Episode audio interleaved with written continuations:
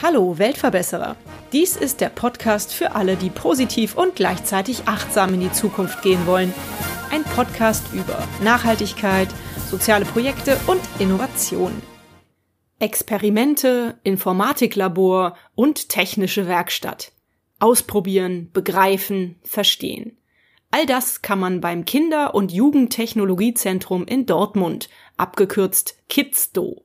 Nach dem Motto Neugierig macht schlau dürfen Kinder und Jugendliche hier ihren natürlichen Forscherdrang ausleben.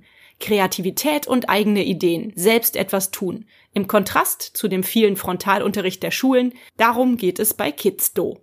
Kinder sind unsere Zukunft. Mit aktuellen Projekten wie Wohnen im Klimawandel und die Stadt der Zukunft werden Nachhaltigkeit und Innovationen zu den Schülern transportiert.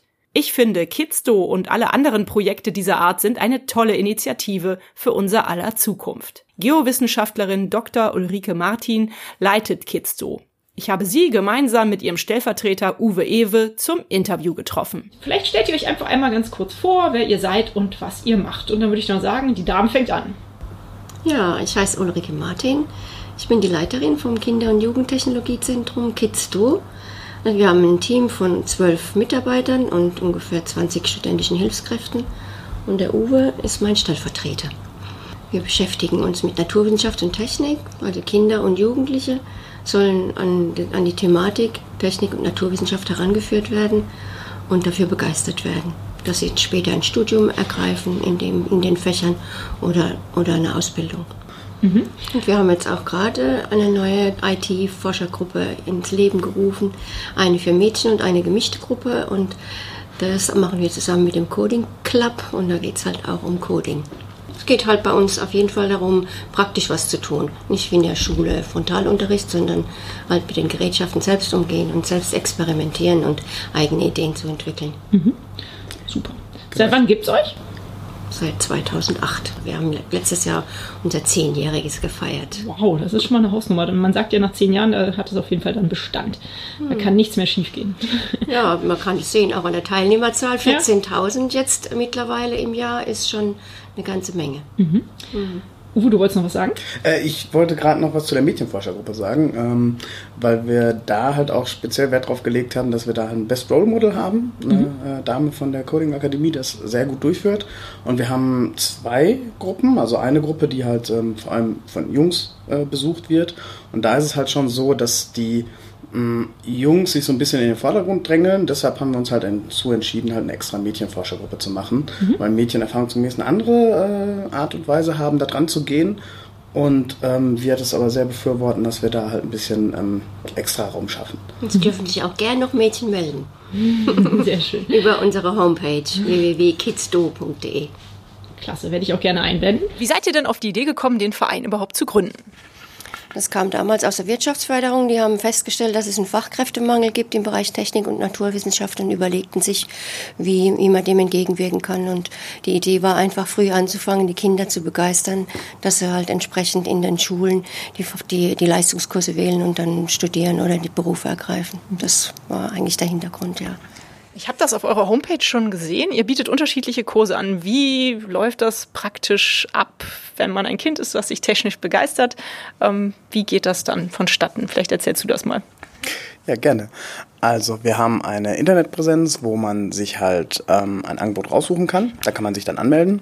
Wir haben Angebote sowohl für Schulklassen als auch für Privatpersonen an Wochenenden oder in den Nachmittagskursen, wie zum Beispiel aktuell haben wir drei verschiedene Forschergruppen. Zwei davon beschäftigen sich mit dem Thema Informatik und eine davon mit dem Thema Naturwissenschaften. Da geht man dann auf unsere äh, Internetpräsenz, meldet sich an, sagt, ich habe Bock vorbeizukommen, dann steht bei uns ein Mitarbeiter parat. Das sind dann meistens Gruppen zwischen fünf und zehn Teilnehmenden. Und ja, dann wird der Mitarbeiter erstmal mit den Kindern äh, sprechen und fragen, was stellen die sich unter, sag mal, wenn die sich für Bio interessieren, was stellt ihr euch unter Bio vor, was stellt ihr euch unter Chemie vor, unter Informatik. Und dann wird mit den Teilnehmenden zusammen ähm, ausgearbeitet, was für Projekte im nächsten halben Jahr man angehen könnte. Zum Beispiel haben wir im Moment eine Forschergruppe Informatik, die montags damit beschäftigt ist, ihre eigenen Computerspiele zu programmieren. Dann hatten wir mal eine Forschergruppe, die Dämmmaterialien untersucht hat, damit auch einen Forscherpreis gewonnen hat, den Jugendforschpreis gewonnen hat.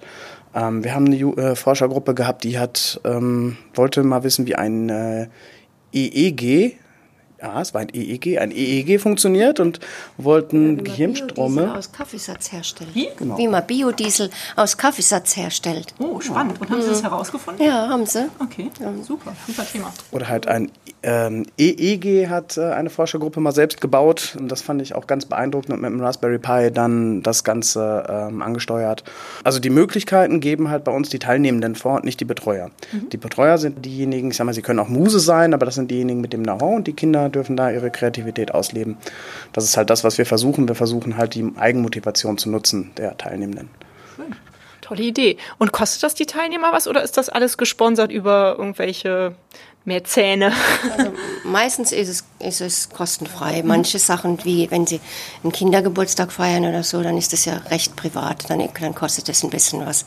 Aber wir versuchen immer Fördergelder zu akquirieren, damit alle Kinder daran teilnehmen können und dass wir nicht irgendwelche ausschließen, nur weil sie die, die Anmeldegebühren nicht bezahlen können. Mhm. Also das möchten wir nicht. Wir sind da schon sehr sozial eingestellt. Mhm. Finde ich super. In meinem Podcast geht es auch um Nachhaltigkeit und Innovation. Also Nachhaltigkeit hast du ja gerade schon angesprochen, das Thema Biodiesel. Wie wird das bei euch gefördert, behandelt? Habt ihr da irgendwelche Beispiele, die ihr nennen könnt? Ja, also ich meine, der Umweltbereich ist bei uns ein naturwissenschaftliche Umweltbildung ist ein sehr großer Bereich und wir haben auch gemerkt, dass die Jugendlichen und vor allem auch die Mädchen sehr interessiert sind an diesen Themen, an in dieser um Umweltbildung. Und wenn man dann Naturwissenschaft mit Umweltbildung verbindet, dann kann man sie auch einfacher an diese Fächer ranführen und das klappt wunderbar. Die Mädchen brauchen irgendwie einen Sinn hinter nicht nur Formeln und trockene Sachen. Mhm. Aber Uwe, du hast auch gerade so genickt. Du kannst dazu auch noch was sagen? Ja, ich finde die Frage einfach sehr gut und ich habe mich noch nie gefragt, woher das kommt. Das ist bei uns völlig natürlich. Ich weiß nicht, ob es von den Jugendlichen kommt, dass das Interesse an Nachhaltigkeit einfach schon da ist. Ich, um na, da vielleicht noch mal ein paar Beispiele zu nennen, die nicht wir uns ausgedacht haben, sondern die Jugendlichen ist. Es kam von einer Zeit, äh, wo jetzt das, das, das Plastik dann abgeschafft wird, so peu à peu. Da sucht man nach Alternativen und dass es im Moment zum Beispiel die Teller so aus Bananenblätter gibt. Das Problem an denen ist aber, haben die Kinder bei uns festgestellt, dass sie die immer nur einmal verwenden können und dann weichen die durch. Und dann wurde halt mit einem unserer äh, Betreuenden wurde dann halt gesprochen und die Kinder haben selbstständig versucht, aus äh, Casein und anderen äh, Substanzen, also Casein ist das Milcheiweiß, ähm, eine Schutzschicht für Bananenblätter, aber eine abbaubare natürlich, natürlich herzustellen, um diese Teller mehrmals zu verwenden. Cool. Dann wurde versucht, aus Al Algenzüchten, um dort Energie rauszuerzeugen. Und das Dämmstoffprojekt, das hatte ich schon mal angesprochen, das Dämmstoffprojekt, was die Jugendlichen bei uns gemacht haben, hat sich, weil Glasfaser weil nun mal nicht so gut umweltverträglich ist, hat man versucht, halt andere Dämmstoffe zu finden und die Jugendlichen kamen auf die Idee, einfach Popcorn zu nutzen. Die Idee finde ich super naheliegend, weil hält halt viel Luft drin, also ne, ist halt viel Luft. Luft äh, ist ein schlechter Wärmetauscher. Und naja, gut, ich kann jetzt schon mal verraten, Popcorn ist kein guter Wärmedämmer, aber alleine die Idee und das auszuprobieren und selbstständig eine Messapparatur zu bauen, das fand ich ganz großartig. Und diese Kreativität, glaube ich, kann auch viel von Nutzen sein. Die geht oftmals auf dem Weg zum Erwachsenenwerden auch verloren. Und wenn wir den Kindern einfach die Chance geben, kreativ zu sein, ich glaube, da kommt äh, bei Zeiten immer was Anständiges raus. Und das Schöne ist, das Schöne ist, dass jedes Kind in seiner Lerngeschwindigkeit äh, experimentieren kann. Es, da gibt es keinen Notendruck, äh, die, die, Lernumgebung ist schön und jeder hat ein Ergebnis zum Schluss und jeder fühlt sich gut. Mhm. Nicht so wie in der Schule, wo man dann denkt, der ist schlecht und der ist gut mhm. und sich vergleichen muss. Mhm. Das muss bei uns keiner. Ja. Ich merke das gerade bei meinem kleinen Sohn, der ist gerade in die Schule gekommen, jetzt seit einer Woche erst, aber äh, ich merke schon allein, wie die Bürokratie in der Schule, dieses Hausaufgabenheft, äh, das wir unterzeichnen müssen jeden Tag und dieses ganze, diese Struktur, seine Kreativität irgendwie einschränkt, mhm. weil er früher immer total viel komische Geschichten erfunden hat und Sachen erzählt hat, totalen Blödsinn, aber es war halt kreativ mhm. und äh, legt das gerade so ein bisschen ab und wird irgendwie so ernst durch diese Bürokratisierung. Das ist schon echt verrückt und das ist gut, dass ihr das bei den Kindern fördert, finde ich klasse. Nun seid ihr ja ein lokales Projekt in Dortmund. Gibt es denn sonst in Deutschland noch mal irgendwo? Also es gibt Schülerlabore, das ist, Kidstor ist auch ein Schülerlabor in ganz Deutschland. Es gibt ungefähr 350 in, äh, in, in Deutschland. Die sind äh, und in einem Dachverband äh, vereinigt und Lernort Labor. Ich war da auch mal im, im Vorstand und habe da mitgeholfen. Ich kenne mich da relativ gut aus in dieser Szene. Also es ist immer irgendwie ein bisschen anders. Es ist eine große Varietät drin. Also weil manche sind an den Universitäten, manche sind an Museen, manche haben freie Träger wie wir. Das ist ganz unterschiedlich. Aber je bunter diese, diese Mischung ist, umso, umso besser ist es eigentlich für die Bildungslandschaft. Mhm. Oh, stimmt, finde ich auch. Ähm, mein Podcast heißt Weltverbesserer. Fühlt ihr euch ein bisschen als Weltverbesserer? Definitiv. Erklär das. ähm, also jetzt könnte ich, jetzt könnte ich auf unsere Homepage verweisen. Ähm, ich bin der Meinung, dass ähm, einfach Mündigkeit eine ganz, ganz wichtige Sache heutzutage ist, gerade wenn ich auch so auf die Politik schaue. Und ich finde, ein gutes naturwissenschaftliches Verständnis, und das ist das, was wir halt den Teilnehmern bei uns ganz nebenbei vermitteln, neben ihrer Kreativität, hilft halt einfach dabei, ein mündiger Bürger zu sein. So einfach ist das. Also Naturwissenschaften, ich selbst habe halt meinen Master in Biologie gemacht und es hat mir definitiv geholfen, die Welt zu verstehen. Und wenn ich das an Kinder und Jugendliche weitergeben kann, glaube ich, wird die Welt ein Stück besser. Mhm. Auf jeden Fall, ich sehe das ganz genauso. Schön. Mhm. Eine Frage noch zum Schluss. Stelle ich immer.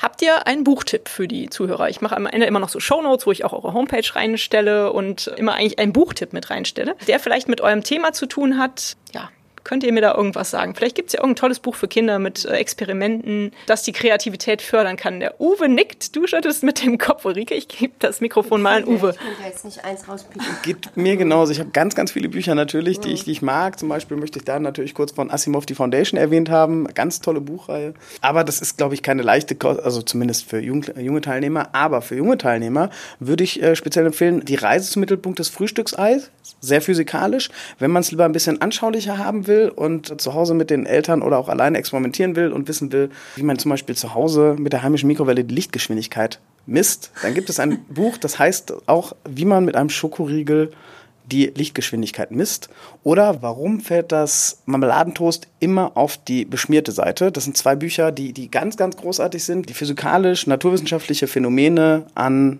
Alltagsgegenständen erklärt. Super. Cool, das interessiert mich auch mit dem Marmeladentoast übrig. übrigens, das werde ich mir mal besorgen, das Buch. Gut, äh, ich danke euch herzlich, dass ihr euch die Zeit genommen habt. Äh, ich wünsche euch ganz viel Erfolg für euer Projekt und ja, vielleicht auf bald. Ja, vielen Dank dir auch. Wir haben uns gefreut, dich kennengelernt zu haben und wir bleiben in Kontakt. Dankeschön. Dankeschön, bye. Alle Infos zu Kidsdo in Dortmund findet ihr auf der Homepage, die ich hier in den Show Notes einblende. Aber nicht nur in Dortmund gibt es so ein wunderbares Projekt, es gibt deutschlandweit bereits über 60 Schülerforschungszentren. Auch dazu blende ich euch eine Internetadresse ein, auf der ihr die Möglichkeit habt, ein Schülerforschungszentrum in eurer Nähe oder auch eins mit einem besonderen Schwerpunkt bzw. mit einer besonderen Ausstattung zu finden. Und hat es euch gefallen? Seid ihr inspiriert, berührt? Habt ihr eine Idee für eine neue Podcast-Folge oder Verbesserungsvorschlag für mich? Dann hinterlasst mir doch eine Bewertung oder einen Kommentar. Ich freue mich drauf. Ihr findet die Weltverbesserer jetzt regelmäßig hier an dieser Stelle. Abonniert den Podcast doch gerne. Bis bald, eure Birte.